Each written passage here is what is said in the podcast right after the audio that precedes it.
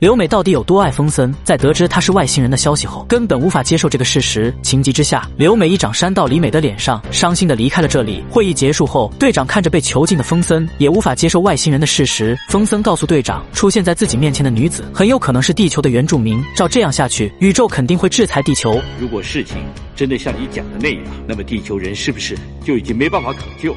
不，眼下想要拯救地球，还有公开所有真相的选择。只有这样，才能证明人类已经从野蛮的侵略者进化成了文明人。画面一转，队长根据风森不奥特赛文的阐述，决定调查三十年前农马尔特出现在地球的有关资料。可没想到，这些东西竟全部收录到了欧米伽档案中。由此可见，奥特赛文所说的言语全部都是事实。来不及多想，白银迅速前往铜山队长的家中，试图找寻当年的真相。就在这时，刘美突然发来消息，她发现铜山队长的资料竟离奇般的全被删除。见情。情况不妙，队长正欲赶回基地时，欧米伽最后一任知情者拦住了他的去路。他告诉队长，欧米伽档案已经不存在，只要自己死去，他就会从这个世界上彻底消失。接着，男人掏出火机，选择了自杀。